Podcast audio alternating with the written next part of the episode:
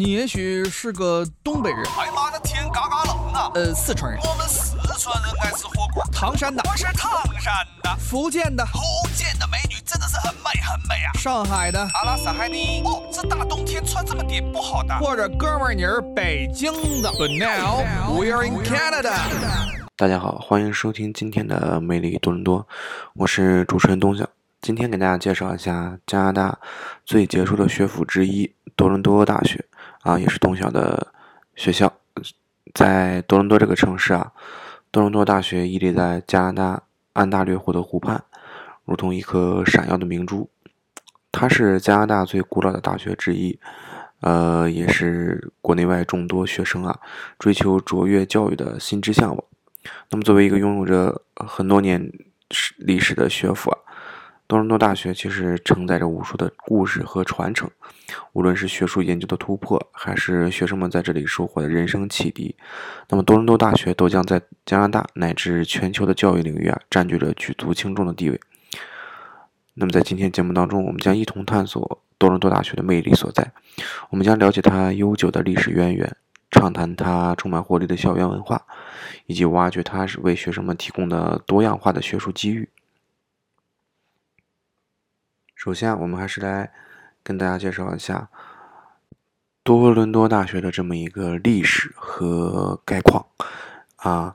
那么，多伦多大学的历史是非常悠久啊，它持续了近两个世纪啊。那么，在这个多伦多大学的前身啊，其实它可以追溯到这个加拿大的殖民时期，在一七九八年。为了应对来自美国的这个共和主义思潮的影响，那么第一任加拿大副总统，也就是这个呃副总督啊副总督约翰·格雷夫斯·西姆科，他是希望建立一所殖民学校。那么直到1827年，西姆科这一愿望才得以实现。那么基于这个英国乔治四世颁布的皇家勋章，多伦多大学。在那在那个段时间里成立的，是加拿大殖民时期第一所高等教育机构。最初啊，多伦多大学名为国王学院，啊，跟今天的这个 Queen's 一样。那么学院的当时第一任校长是当时的加拿大圣公会啊，圣公会也就是加拿大一个一个第三大的这么一个宗教组织啊，是圣公会影在多伦多地区影响力颇高的主教。约翰·斯特凯斯特拉克坎。那么，在这个斯特拉坎的领导下，国王学院是一开始是一所宗教学院啊，也就是多伦多大学一开始是一所宗教学院。那么，在与英格兰教会及当时殖民社会上层精英啊有着紧密的联系。到了1849年，那么新任政府因为反对神职人员对于殖民制度的这么一个控制。经过一番的这个激烈斗争之后啊，将这个国王学院改为多伦多大学，并且切断了多伦多大学与教会的联系。因此啊，在一年，在这此前一年，斯特拉坎就已经辞去了校长的职务，并且一手创立了三一学院。那现在也就是多伦多大学的学院之一，因为大家知道，多伦多大学它是诸多学院组成的。那么同时啊，大学学院。也呃也是一个目前为止多伦多大学的多伦多大学的学院之一啊，叫大学学院，作为一个非宗派教学学院而建立。那么到了一八四三年，医学院建立；一八七八年，应用科学学院建立。这个学院是现在的应用科学与工程学院的前身，啊，一专 engineer。那么在一八八七年，多伦多大学开设法学院；八八年。一八八八年开设医牙科牙医学院。那么值得一提的是啊，一开始多伦多大学其实它并不招收女性学生，直到这个一八八四年开始，才开始招生这个女性学生。那么在接下来这个二十年里，大学的这个学院联邦体体系就逐渐形成，也就是由诸多学院结合成为一所多伦多大学。那么，在一八九六年到一九九一年这段时间，多伦多大学还接管了皇家音乐学院啊，就属于是这个融合收购了。在一九一二年至一九六八年，接管了皇家安大略博物馆。尽管这两个机构啊，呃，现在已经是脱离了多伦多大学的这么一个直属管辖，但是啊，他们仍然与多大保持着这个密切的联系和合作。并且为多大在音乐和人文社科方面的这个研究与教学提供了非常多的这个宝贵资料。那么，直到一九零一年成立的这个多伦多多大的这个出版社是加拿大第一学术出版机构啊，是非常有代表意义的。那么，深受十九世纪啊英国殖民统治和英国大学的影响，多大是北美地区。少数实行学院制的高等学府，啊，就非常少。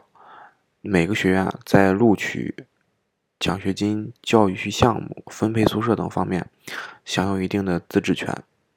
那么，学生在报考多大的时候啊，除了选择专业之外，还要选择他们想进入的学院。当然，目前为止是报考这个工程系除外啊。那么，学院管理学生四年本科的学习生涯中啊，分配宿舍、发放奖金。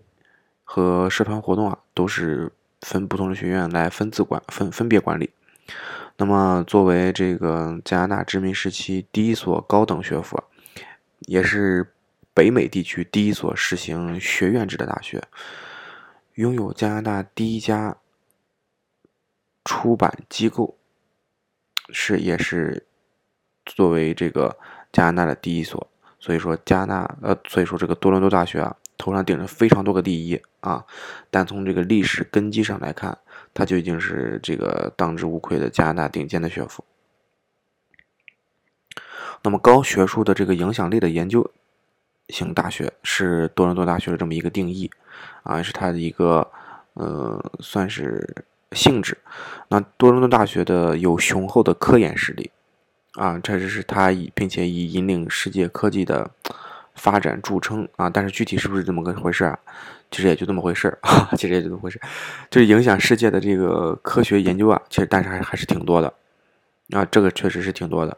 比如说，我可以跟大家举一些例子啊，举些例子，嗯，比如说一九二三年，呃，多伦多大多大医学院，这个弗雷德里克班廷与查尔斯贝斯特在这个多大医学系实验室首次发现了这个胰岛素在治疗糖尿病中的作用。因此获得这个诺贝尔的生理学或和这个医律和这个医学奖啊，这个胰岛素是在多大发现能够治治疗糖尿病，也是现在非常普及的一个治疗方法啊。呃，还有就是在一九八六年的时候，多大的这个化学系教授啊，约翰查尔斯布拉尼，他推动了激光在化学动力学中领域的一个应用，从而也是获得了这个诺贝尔化学奖。啊，非常优秀。那么，在一一九八七年，加拿大天文学家伊斯希尔顿在这个多大的天文台发现了如今被命名为一九八七 A 的超新星脉冲星。啊，这个跟咱们普通人有一点遥远啊。这个，而且不仅如此啊，这个多伦多大学的这个研计算机领域，最为流行的人工智能起源地之一。也就是咱们多大的这个计算机科学系啊，这些都是非常优秀的这么一个成就。嗯，那么从这个专业划分来说啊，多大的本科设置主要是分四个学院，分别是文理学院、建筑学院、应用科学与工程学院以及教育学院。其中大家比较熟知的其实是文理学院。啊，这些它与基础学科相关，比如说物理呀、化学呀、生物啊、数学啊，这些都是文理学院的一个主要学科。那么商科和金融类的行业，呃，专业同样也是属于文理学院。所以啊，文理学院是多大目前来说最大的这么一个学院。当然，还有一些学院监管着具有加拿大特色的学术项目和讲座，可可以跟大家举个例子，比如说大学学院开发的。加拿大研究课程，还有维多利亚学院的文艺复兴课程，以及伊尼斯学院的摄影研究与城市研究等等。那么与中国的本科教育是不太一样的一个情况是什么呢？就是多大的法律学院和医学院是不设置本科学位的啊？它就是说你想读本科的法和读本科的医是不可能的。这个就是也是希望在呃中国的父母家长就是要切记这个，因为当时东晓想嗯报多伦多大学的时候，家里人就疯狂。跟东晓说：“哎，你要去读医啊，读医啊，或者读法律，这都将来都是能挣钱的好好项目、好工作、好专业。”我说：“这根本上不了，人家就没有本科。”所以说这个还是一定要注意啊，多了解，多了解。那么其实从学校的这个刚才我们讲的定位上来看，这个多伦多大多伦大其实它属于一所科研型大学。啊，每个学科都有不同的教学风格以及科研方式。那么，相比于其他学科，该学校的医学院特色是非常突出、非常突出的。教育体系也与其他学院略有不同，这个可以跟大家简单介绍一下啊。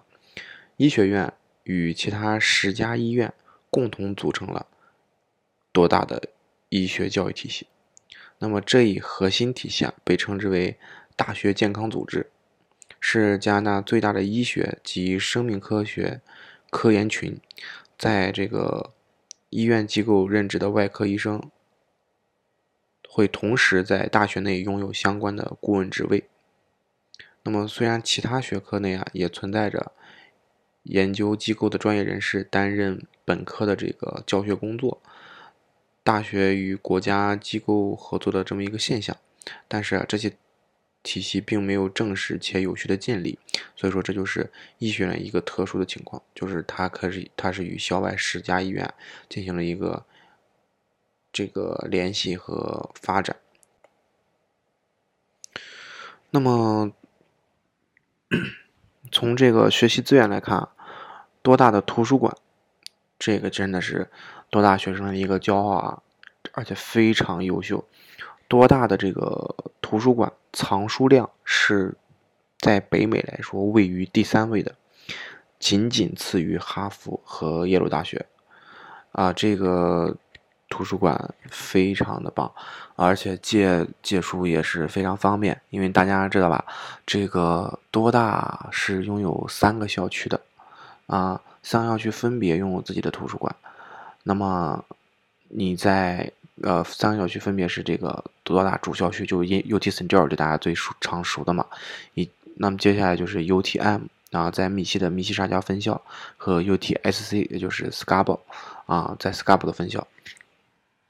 如果说这三个校区的同学啊，因为都属于多大，所以说三个校区的图书馆的书啊是可以互相借的，而且。比如说，假如说我是因为东晓是 UTM 的学生嘛，嗯，我可以去 UT St. George 借书。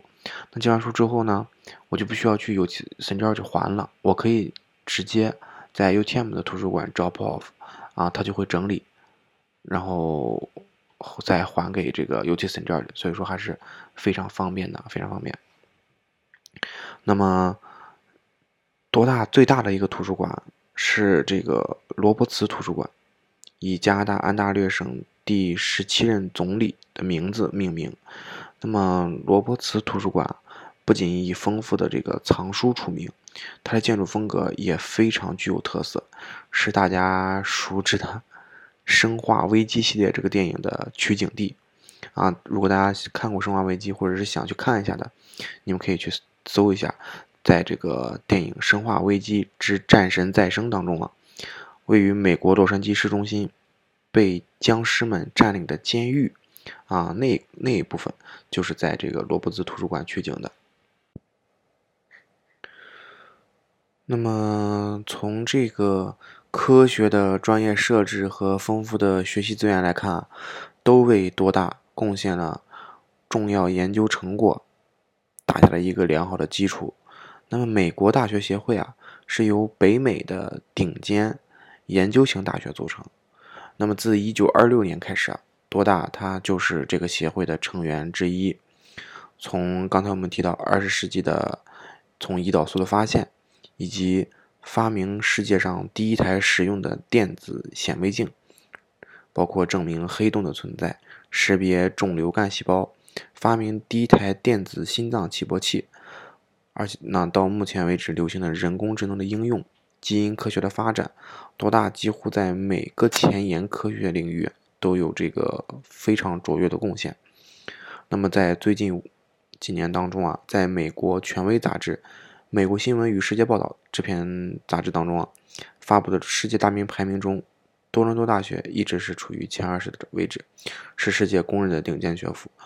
那么多大曾经培养出四位加拿大总理、十位诺贝尔奖获得者，以及十五位最高院的这个大法官。大家知道，在国外，作为这个最高院的大法官是非常有这个社会地位的啊，所以说他能够与这个诺贝尔获得者和这个加拿大总理一起被这个提出来。那么在除此之外，中国也有很多大家熟知的人物是毕业于多伦多大学，这个真的是非常令人骄傲。像我们熟悉的两弹一星的元勋啊，郭永怀先生。他就是多大的这个毕业生，以及科学家钱伟长先生，啊，也是这个多大的学生。那么最厉害，大家最熟悉的一个加拿大人，啊，呃，最熟悉加拿大人是谁呢？就白求恩先生，白求恩医生，他也是毕业于多大的。所以说，多大也是非出非常多的名人啊。你像我们，你像东晓知道的很多。属于我们 UTM 的名誉校友 啊，就明星校友有谁呢？我知道好像林林志玲是 UTM 的，呃，林宥嘉也是 UTM 的啊，还有很当然还有很多了，那东西可能一直也不是很很清楚。那么不仅是这个学术研究啊，多大的整个学校的这个氛围也是非常棒的。那么，你像 UT St. George 这个主校区啊，是北美知名高等学府当中非常少数的一个存在。少数是少数在哪里呢？就是它是坐落于市中心的一个学府啊，这是非常少数。因为其他大学可能都是在郊区啊，或者是这个偏远一点的地方。那么多大？它这个主校区是在这个市中心的位置，它的。位置上南邻是这个金融区的摩天大楼，北面是现代化的这个布罗尔街，那么东面是这个舒适宜人的皇后公园，西面就是非常热闹的，也是我们上两期节目重点介绍的唐人街，啊，这个位置可以说是呃非常重要了。那么在这个校园里啊，这个建筑大多数是建筑于建立于这个十九世纪中叶。到二十世纪初期，那么整个建筑啊，其实融合了罗马式与哥德复兴的这么一个风格。其中啊，呃，最值得代表的就是多伦多大学的名片式建筑——建筑大学学院。啊，它位于大学心脏的这么一个位置，也就是前校园。这个大楼啊，真的是融合了罗马式与诺曼式的建筑风格和建筑元素，并且于一九六八年。成为加拿大国家历史遗址，啊，这是非常高的一个荣耀。那么在前草前校园的大草坪附近，大家应该知道，就是呃多大你走进去是有一片大草坪的啊。但是这这两年疫情之后开始在装修，也不知道在装修什么啊。现在毕呃毕业之后，毕业典礼都没有没有草坪拍照了。最近这两年的同学还是非常倒霉的。那么。在这个大草坪附近啊，是有一个以新古典主义风格而闻名的会议厅。那么圆顶型的这个圆拱形的大屋顶和大柱子极具特色。呃，这个地方大家可能比较熟悉的，三个校区的同学可能都比较熟悉啊，因为这里不仅是学生们上课的这个教室，同时也是我们办毕业典礼、大型学术与社交活动这么一个地方。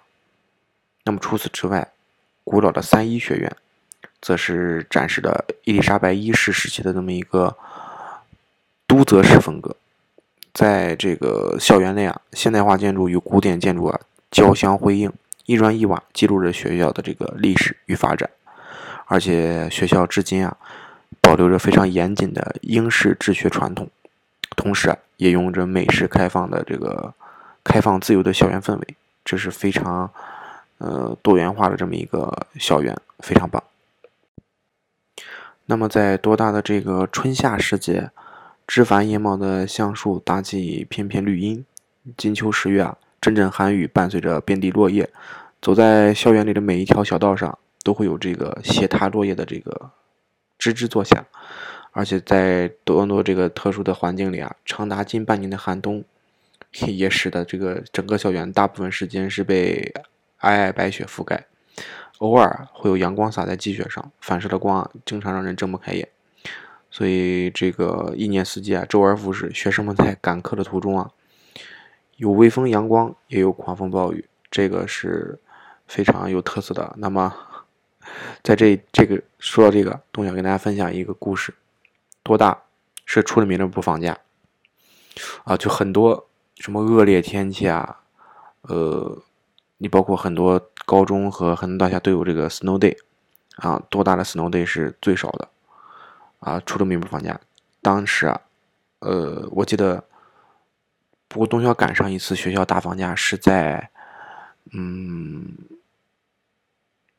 是在一八年还是一九年的 UTM 校学校，那一年是狂风大雪，还加暴雨，环境非常恶劣。学校放假，啊，学校放假放了很长一段时间假，好像大概有一个星期左右。那时学校好像据说是第三次放这种大长假啊，也不知道是不是开玩笑。说前两次是什么时候放假呢？前两次是啊，一战和二战的时候学校放假，就是非呃多大是确实是 很少放假。那么因这个教学和研究的需要，多大与这个多伦多综合医院。玛格丽特公主癌症中心以及这个多伦多西部医院和多伦多健康研究所在地理位置上形成了一个非常紧密的这么一个医学联系网。我们刚才其实也提到了。那么，MARS 高科技园也是紧连着这个多大的主校区，不仅是促进了不同的科研机构之间的这么一个交流，而且也是为了这个新建高科技公司和大学研究所提供了一定的场地。所以，由于而且由于这个毗邻金融区啊，各大商业银行、金融公司、咨询公司每逢毕业季啊，便会在校园和这个公司周边举行咨询会，方便这个学生啊与学校和公司之间的交流。那么，正是因为这种独天得天独厚的这么一个地理位置啊。多大的学学学生生活比大多数北美学生更加方便，超市、地铁、公交、各种餐厅、大型购物商场以及多大的风景名片，就是多大 CN Tower 啊，以及安大略湖，都是在这个步行可达的范围之内。这个真的也是多大学生特别有趣的这么一个现象。当然，这个现象是只有主校区，也就是 UT St. George 能够这个体会到。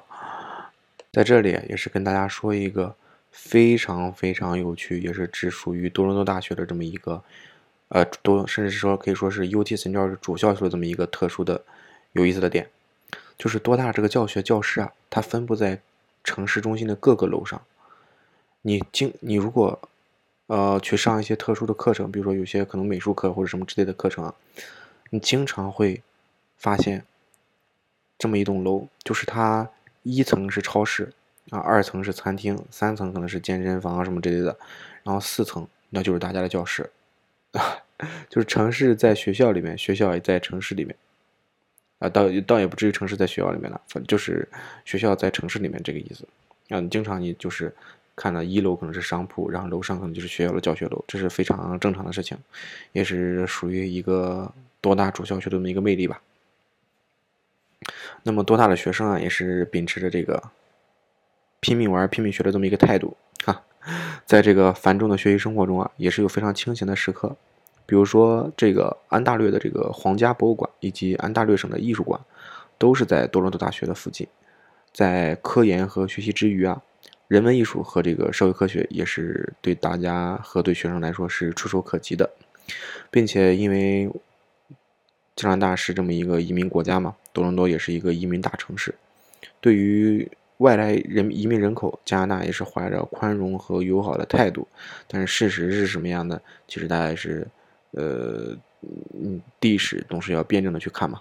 啊，这个就是目前我们当然我们宣传的是这样啊，我们宣传是这样。在这个多伦多多大生活和学习的这个留学生，是其实是，嗯，还是非常快乐的啊，还真正的是非常快乐的，和很少能感受到像英国，呃，或者是呃美国或者是其他一些城市啊，比如像德国、法国和或意大利这些国家的留学生一样，他们会经常感受到一种孤独和寂寞。但是多大的学生其实是很少，因为这留学生真的很多。那或许在你来多大之前，已经在电影里欣赏过多大的这个美丽的影像了啊！因为像我们刚才提到了，这个罗伯茨图书馆是这个《生化危机》的拍摄地。其实不仅如此啊，多大不仅是呃 UT St. George 这个校区，那 UTM 其实也是很多很多。电影和电视剧的拍摄地，那么比如说举个例子，比如说 UTM 拍摄了什么呢？大家应该看过吧？最近几年特别火的一个美剧叫做这个《黑袍纠察队》，啊，讲的是这个嗯反对超级英雄的这么一个呃电视剧，啊，就是在这个就是取了 UTM 的这么一个景，那么又包括 UT s e n t r 的这个诺克斯学院，也是电影《无敌浩克》的这么一个拍摄场景。啊，而且诺克斯学院值得一提，它是一所商学院，而不是神学院啊，神学院，不好意思，神学院。那么据说《哈利波特》当中啊，霍格沃兹学院的走廊设计就是参考了诺迪诺克斯学院的这么一个风格。嗯，多大的校训啊？大家可能应该是知道啊，它是一个拉丁语，翻译成中文就是“参天大树”。这也是为什么大家看到多大的图标是一棵大树。那么，自这个十九世纪世纪十九世纪啊，多大建立以来，这里的学生在学习和研究生活中啊，其实都是希望自己能够像参天大树一样，脚踏实地、稳扎稳打的做科研、做学术、做人啊。从这个 校训当中啊，我们也能看出。就感觉像是中国传统文化就把这个多大侵入了一样啊，脚踏实地、稳扎稳打，听起来不像是白人喜欢做的事情啊。那么随着这个社会的发展，当开玩笑，刚才是随着这个社会的发展，市场需求也是这个日新月异。那么如今啊，科技重心也与二十世纪不同了。那么未来的这个趋势也很难预料。但是啊，我们可以肯定的是，不仅是这个科研方向的重心怎么进行变化。多大的这个学校啊，都将致力于最前沿的科学研究，那么为这个造福人类社会啊，提供这个卓越的人才和丰富的科研成果，也是多大未来的，依然是多大未来的这个发展目标。那么，在这个过去的一百多年里啊，从这个基础科学和到应用科学，从生物。医学到计算机科学，多大他以这个扎实雄厚的研究能力，为世界付出了令人瞩目的学术成果。那么，我们也希望，不仅如此啊，能够在这个严肃紧张的学术氛围下，自由轻松多彩的学校园生活，也是能够丰富学生们的课余生活。所以说，其实，在多大上学还是一个非常愉快的体验啊。那么，我们今天魅力多伦多的内容就是这里。那么，感谢大家的收听，我是主持人东晓。谢谢大家。